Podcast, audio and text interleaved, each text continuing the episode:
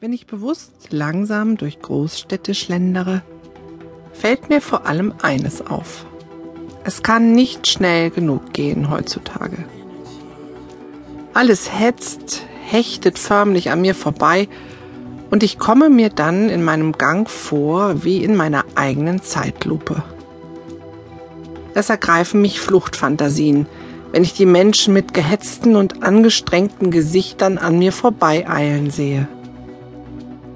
Wo wollen sie alle so schnell hin? Wer treibt sie so hektisch an? Welchem Druck folgen sie? Von wem oder was fühlen sie sich vielleicht verfolgt? Spüren sie sich noch?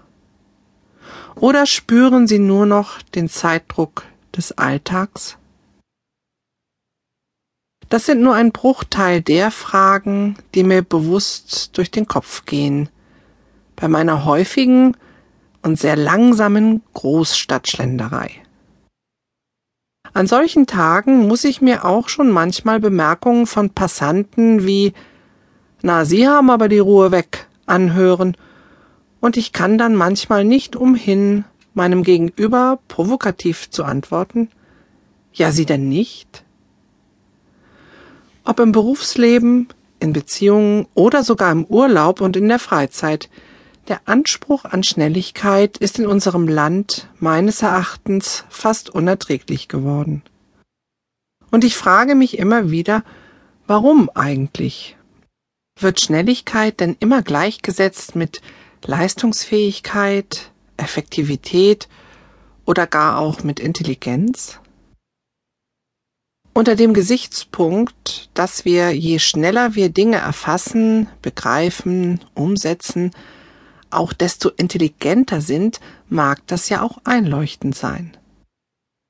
Aber nur dann wird unsere Persönlichkeit mehr geschätzt, wenn wir nach Schnelligkeitsaspekten agieren, uns und anderen damit mehr Leistungsfähigkeit und Know-how bescheinigen?